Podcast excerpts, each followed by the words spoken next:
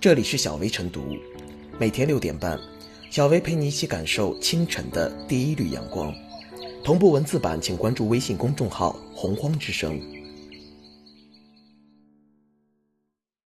本期导言：近期不少学生在家用手机上网课，也给了骗子可乘之机。据悉，已有多名学生被骗。福建晋江一名女生不仅被骗光了压岁钱，还刷走父亲十六万多元。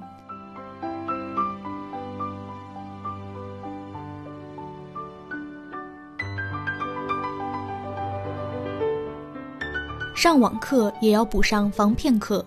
受新冠肺炎疫情影响，全国各地中小学纷纷开展各种类型的在线教育，倡导停课不停学。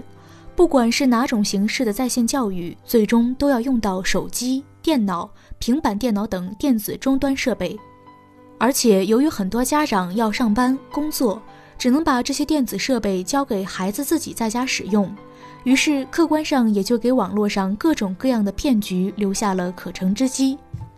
根据近期媒体报道，全国各地纷纷爆出中小学生在家上课被骗钱财的事情，被骗的金额从几百元到几十万元不等，可以说给家长造成了巨大的经济损失。同时，一些孩子虽然没有被骗子骗走钱财，但是却主动把父母的手机、电脑账户里的钱打赏给了男女主播们。有些一次就打赏几万、十几万。对中小学生进行在线教育，是在疫情防控形势下的一种不得已的选择，也是一种客观需求。但是不能只有在线知识文化的教育，而缺少了防骗意识的教育。鉴于绝大多数未成年人对网络上的各种骗局并不了解，同时在防范意识上也严重匮乏，所以我们开展在线教育的同时，也要对防骗教育进行补课。而这种补课可以分为线上和线下两种方式来进行。从线下来说，在把手机、电脑等电子设备交给孩子之前，要告诉他们什么能做，什么不能做，同时还要向他们灌输正确、健康的价值观、金钱观，避免他们产生不劳而获的思想。从线上教育来说，制作网络课程的机构不妨在每次上课之前，先对孩子进行一段预防网络诈骗的教育，就像现在在上网课之前都会有一段预防新冠肺炎的教育一样。这些措施会有效提高孩子们的防骗意识。与此同时，家长还要做好技术预防工作。大人要做好自身手机支付的安全措施，不要轻易告诉孩子手机支付密码、银行支付密码等重要信息。同时，通过交流互动，告诉他们不要盲目扫描二维码，以防恶意软件和木马病毒被强行安装；更不要盲目点击不知来源的链接，以防进入钓鱼网站。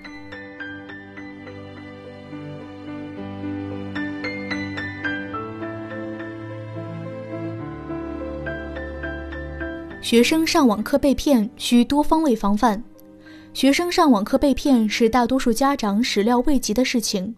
梳理相关案例不难发现，这些网络诈骗就围绕在人们的身边。诚如媒体报道，黄同学分两次支付了五百元到网友提供的二维码，然后美滋滋地等着对方返五千元，不料却刷走父亲十六万多元。长沙一名十二岁女孩因上网课时走错群，四小时发出两万元红包。深圳十二岁学生打赏游戏主播十余万，因借上网课名义沉迷直播，这些不仅给孩子带来伤害，也给家庭带来利益侵害。具体来看，学生上网课被骗是由多方面因素导致的。如未成年人防范意识差，认识不到一些诈骗陷阱的本身面目；家长监管不严，管束不力，也为孩子上当受骗埋下了伏笔。也与学校教育警示不足有一定关系。一些互联网企业的道德操守失范，社会责任意识差，也纵容着网络骗局的此起彼伏。在停课不停学、需要网上上课的大背景下，学生被骗显然是法治社会的一种丑态。综合来看，学生上网课被骗需要多方位进行防范。一则，家长需负起主体责任。要知道，孩子在家上学，家长不能对其大撒把，既要保障上课的质量，更应防范网络上不健康的内容侵扰到孩子。诚如前述中的一些骗局，如果家长事前监护好孩子，也不至于让其被骗。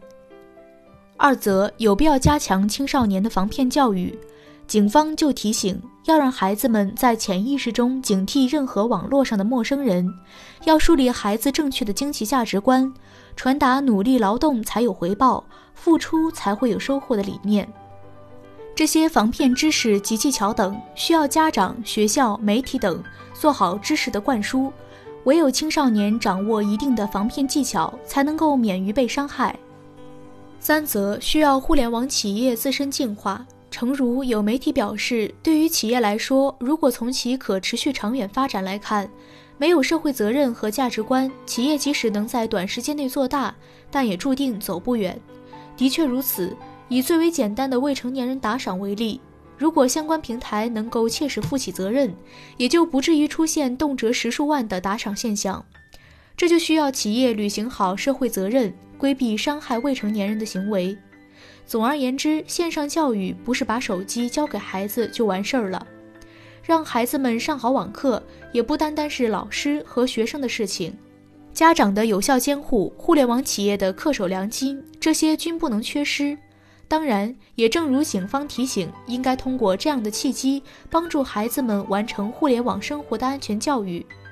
可以说，教会孩子们科学正确上网课，也应该是一堂最为基本的必修课。也是惠及他们一生的必修课。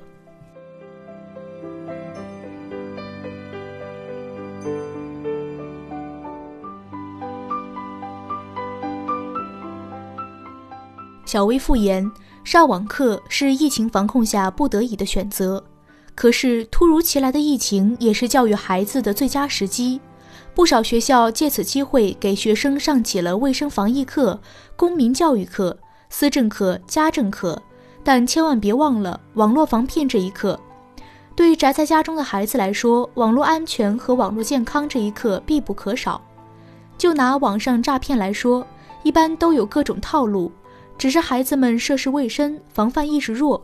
如果孩子们早早掌握了防骗技能，有了预警意识，网络骗子也就不那么容易得手了。